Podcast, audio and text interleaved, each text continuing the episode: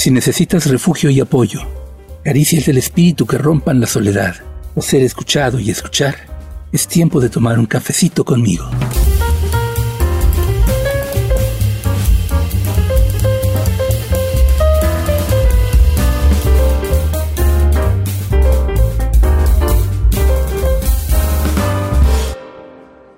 Hola, ¿qué tal? ¿Cómo estás?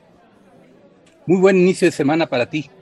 Hoy es viernes, fíjate, que además de ser viernes de romper rutinas, es viernes de platicar contigo, de tratar un tema contigo, es viernes de cafecito para el alma. Tocó en viernes esta vez. Me da mucho gusto recibirte. Gracias por seguirme la pista a través de este podcast que también está en versión de video en la página de Lemdu de YouTube, el canal más propiamente el canal de Lendo de YouTube. Y bueno, en cuanto a el audio, está en todas las plataformas de podcast, así que búscalo. Cafecito para el alma con Henry Main. Hoy estaba pensando en un tema que me pareció útil tratar. Además de que es divertido y para iniciar el fin de semana, pues yo creo que va a estar muy bien. Y es este de el humor en la espiritualidad. el buen humor en la espiritualidad, no el mal humor, porque hay hay muchos espirituales que tienen mal humor, están siempre serios. Y a mí de que, que no se trata de andar serio todo el tiempo, que la espiritualidad no es cosa seria. pues depende de qué es serio para ti, ¿verdad? Pero pues serio puede ser algo muy divertido, sobre todo si, si el serio en cuestión, que no es tan divertido, resulta que es totalmente un, una persona que está en una posición de pensamiento separación y de juzgar. Entonces se vuelve muy divertido. bueno, pues ahorita voy a hablar de eso. Y para, para hacerlo, te voy a leer parte de un texto que hoy estaba yo muy divertido viéndolo, leyéndolo otra vez. Me lo encontré entre mis libreros de por ahí y dije, ay caramba, mira este. Siempre me ha parecido muy simpático el sentido del humor de Woody Allen. Él como persona le cae mal a muchos. Pero no cabe duda que es un genio de la comedia, que es un gran director de cine también, un gran guionista, pero también es un gran escritor de eh, escritos tipo cómico. Yo tengo varios de sus libros, sí, porque ha escrito varios libros. Y el que hoy voy a usar para este comentario que hoy tengo en Cafecito para el Alma contigo es el que se llama Pura Anarquía. Pura Anarquía. Trata varios temas. Y aquí lo tengo, mira. Te lo voy a enseñar. Este es. Woody Allen, Pura Anarquía. Así que, pues voy a comenzar leyéndote lo que dice allí, que es sobre mm, espiritualidad, pero con sentido del humor. Y a ver qué te parece. Y después, ya terminada la lectura, comparto contigo algunos comentarios de mi parte, ¿sí? Pues cuenta la historia, según Woody Allen, que un día al salir de los grandes almacenes Hamasher Schlemmer, como buen judío siempre, ¿verdad? Al salir de ellos, desolado por la indecisión obsesiva de si comprar un prensa zapatos computarizado o la mejor guillotina portátil del mundo, choqué con choqué como el Titanic contra un viejo iceberg al que había conocido en la universidad. Max Endorphin, orondo en su madurez, con ojos de bacalao y un peluquín ahuecado hasta el punto de crear la ilusión óptica de un peinado a lo Pompadour, me estrechó vigorosamente la mano y arrancó a perorar sobre su, su reciente golpe de buena suerte. ¿Qué te voy a contar, chaval? Me ha tocado el gordo. Entré en contacto con mi yo interior espiritual y a partir de ahí todo fue coser y cantar. ¿Podrías explicarte? Inquirí, reparando por primera vez en su elegante traje a la medida y el anillo en el meñique del tamaño de un tumor avanzado. Supongo que no debería andar de palique con alguien de una frecuencia inferior. Pero como lo nuestro viene de lejos, frecuencia inferior, hablo de las dimensiones. A los que estamos en las octavas superiores, se nos ha enseñado a no malgastar saludables guiones con los trogloditas mortales entre los que tú te encuentras, sin ánimo de ofender. Pero eso sí, estudiamos y sabemos valorar a las formas inferiores. No vayas a creerte gracias a los microscopios de Lovenhoek. No sé si te das cuenta. De pronto, con el instinto de un halcón ante su prensa, su presa, Endorfin volvió la cabeza hacia una rubia de piernas largas, con micro mini falda, que se afanaba por encontrar un taxi.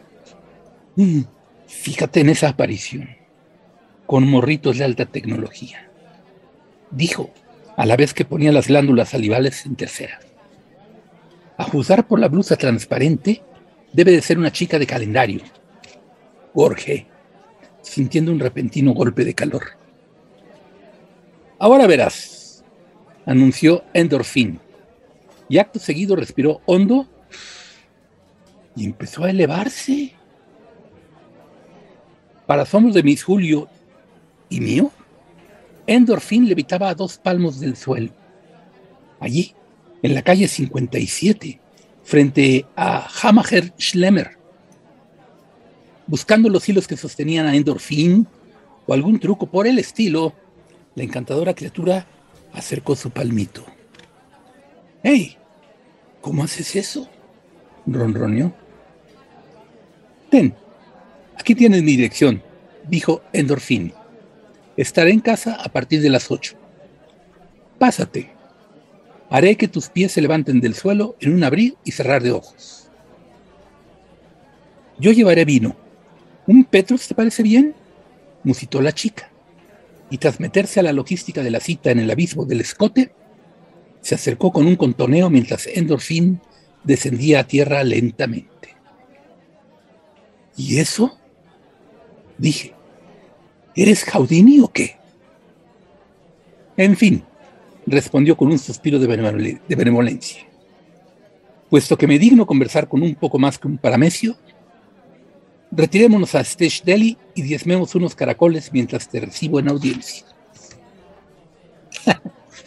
a continuación, se escuchó un ruido como de reventón y Endorfin se esfumó.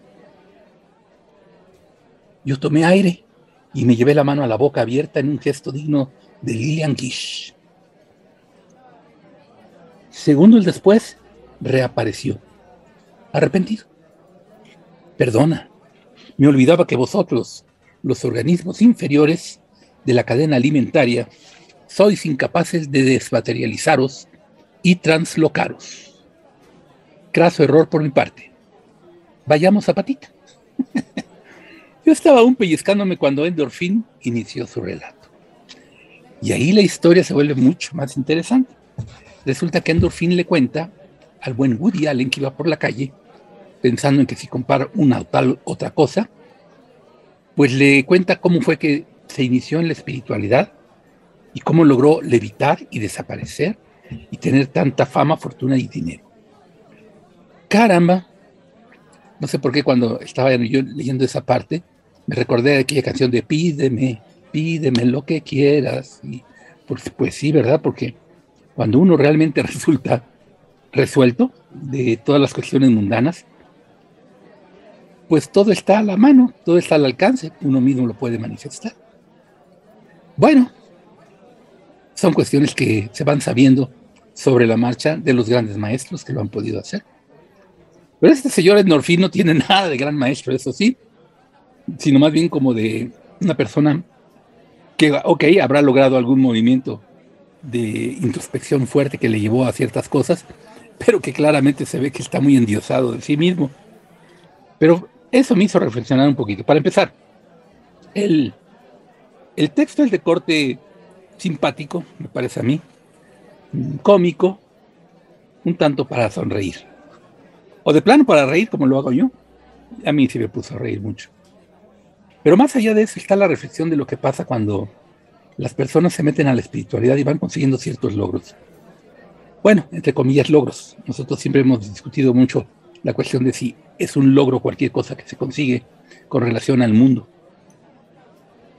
Si así fuera considerado como tal algo que se consigue con relación al mundo, pues no sería un logro, sería un logro meagro, pensamos nosotros, porque cualquier especie de logro que se logra con respecto al mundo de separación, al juego de separación, pues te ata a él, ¿no? Y en la espiritualidad, pues andamos buscando no seguir jugando el juego de separación, bueno, al menos en Lemdu, nuestra manera de ver la espiritualidad es por ese rumbo, ¿verdad?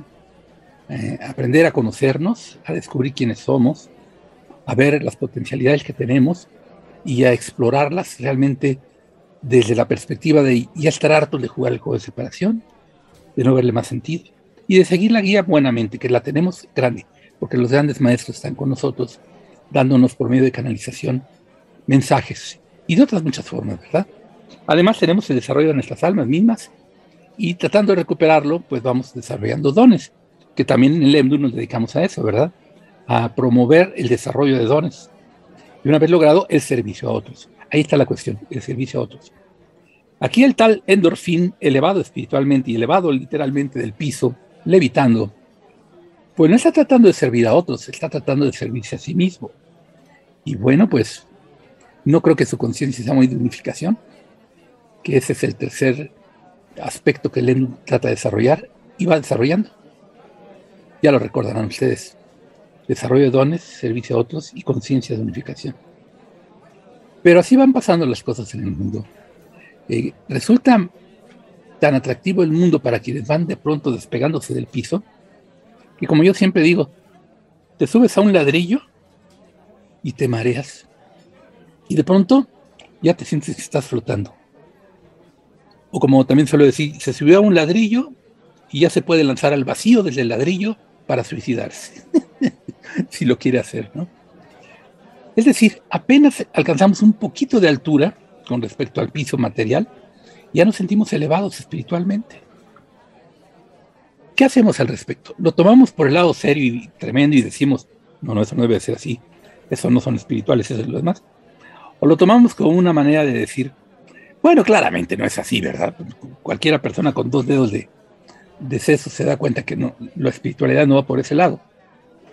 Y si lo vemos así, pues entonces decimos, mira, está divertido el asunto. Vamos a ver qué provecho sacamos de todo esto para sentirnos contentos de ver todo cómo se da en el mundo de separación y decir, bueno, pero es que verdaderamente todo en el mundo de separación es absurdo a final de cuentas la lógica nos hace pensar, no, si es muy lógico, si es muy derechito, muy acá, y se estructuran las cosas, se hace el método científico, se llegan a mandar naves a, otros lugares y, le atinan al asteroide que quieren fotografiar o le pegan, y todo lo logran así con una precisión impresionante, como este observatorio que acaban de mandar un poco más allá de la Luna para observar al universo desde nuevas perspectivas, pero también desde nuevas técnicas y todo lo que tuvieron que hacer y esos logros tan maravillosos. No falló nada hasta ahorita.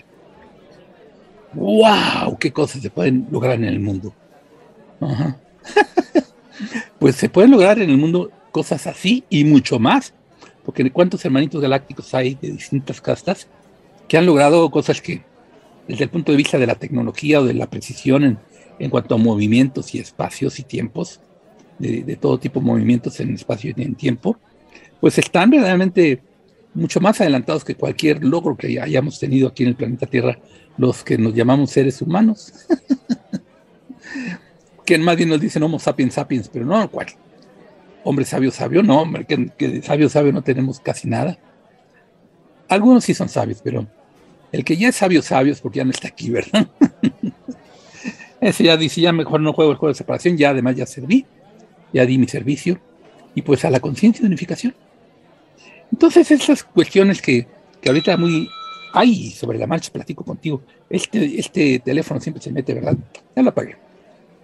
Pues eh, digo yo, mejor lo tomamos por el lado cómico, divertido, de sonrisa, y así nos vamos por la espiritualidad, por la espiritualidad no juzgando, sino diciendo, wow, ¿cómo es el juego de separación? Mira nada más, cuando te empiezas a dar cuenta con cierta profundidad de, de, que no es nada más como parece, sino que hay, hay algo más detrás y que de ese algo más detrás que hay, hay otro más y demás y demás, pero que todo es exactamente lo mismo repetido al infinito en la introspección del juego de separación de sí mismo, desde sus propias bases se va viendo que no es más que repetición fractal de todo lo mismo, un tanto holográfica también. Entonces dice, bueno, ¿qué caso tiene? Me pongo serio, lo tomo a lo trágico, me siento como arriba y juzgado o juzgando, no, claro que no, pues eso. Mejor me río, me divierto y digo, wow, qué maravilla que, se puedan ver las cosas tan claras. Y que viéndolos así, riamos como Dios die, como Dios ríe, como Ríos die, bueno, como Ríos die. y entonces cualquier equívoco pues viene a, cuento de lo que es y a cuenta de lo que tratamos de lograr, la felicidad que Dios tiene, ¿verdad? La paz que Dios tiene, el, ser como lo tiene Dios, que nos lo dio así todo igualito, pero nosotros andamos jugando a que no, a que también puede ser de otra forma.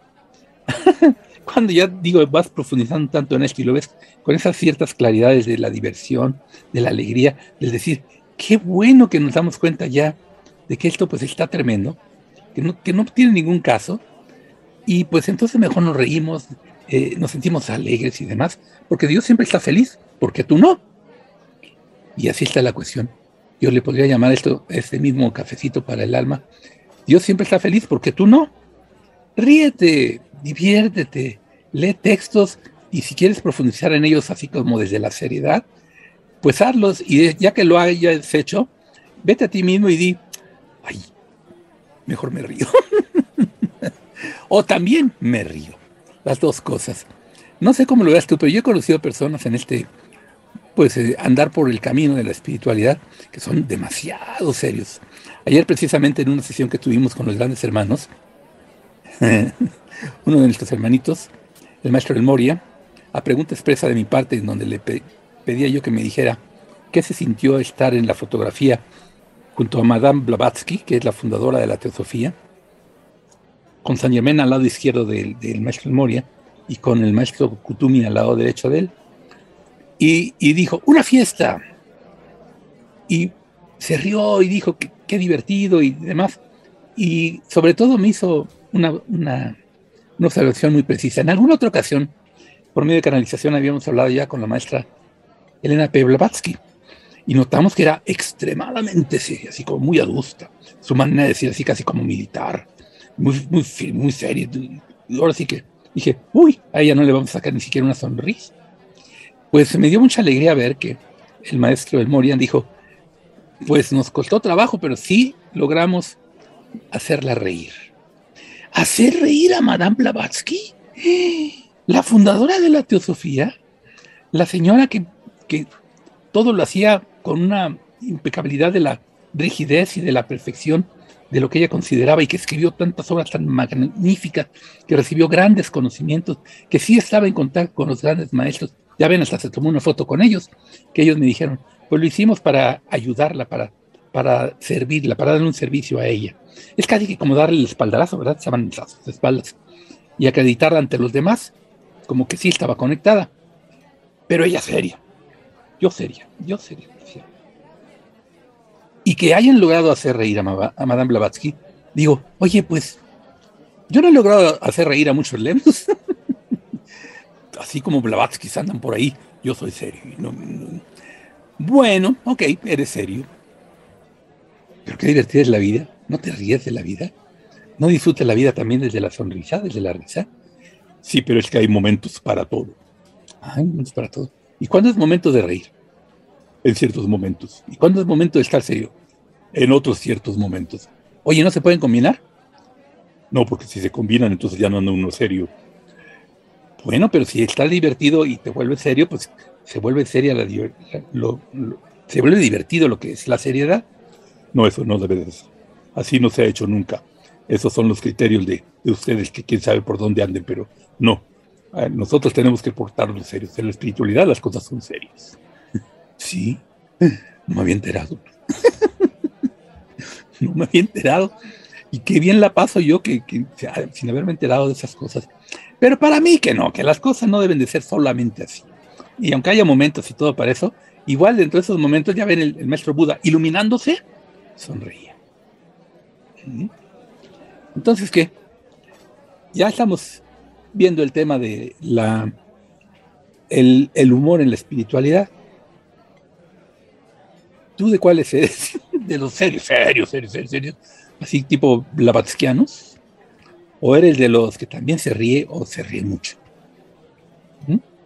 Tipo el padre mismo que siempre está feliz y siempre se está riendo. ¿Por qué no se va a estar riendo? completamente feliz, extasiantemente feliz, absolutamente feliz. Y si él es feliz, ¿por qué tú no? ¿Por qué nosotros no? Yo he elegido tratar de ser tan feliz como el Padre. ¿Y qué creen? Mm, aunque me va, ganando en momentos el ego, el juego de separación, el pensamiento de separación, ya voy bastante adelantado en eso y casi que todo el tiempo estoy feliz y riéndome.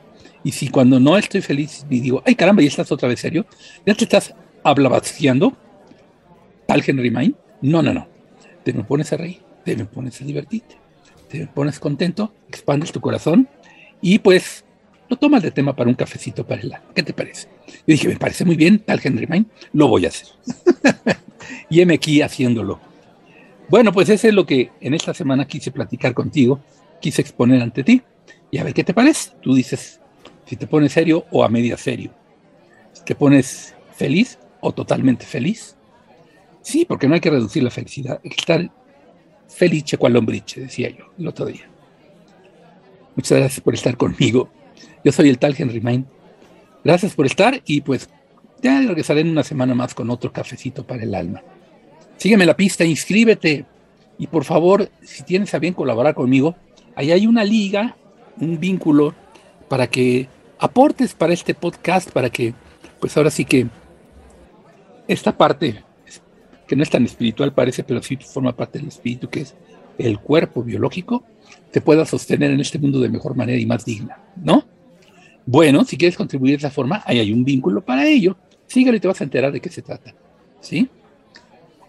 Muchas gracias a quienes ya lo están haciendo y pues me despido de ustedes y ya estaremos de regreso. Que sean muy felices, que tengan muy buen fin de semana y que todo sea felicidad en todo momento para todos. Gracias por estar. Yo soy el tal Henry May.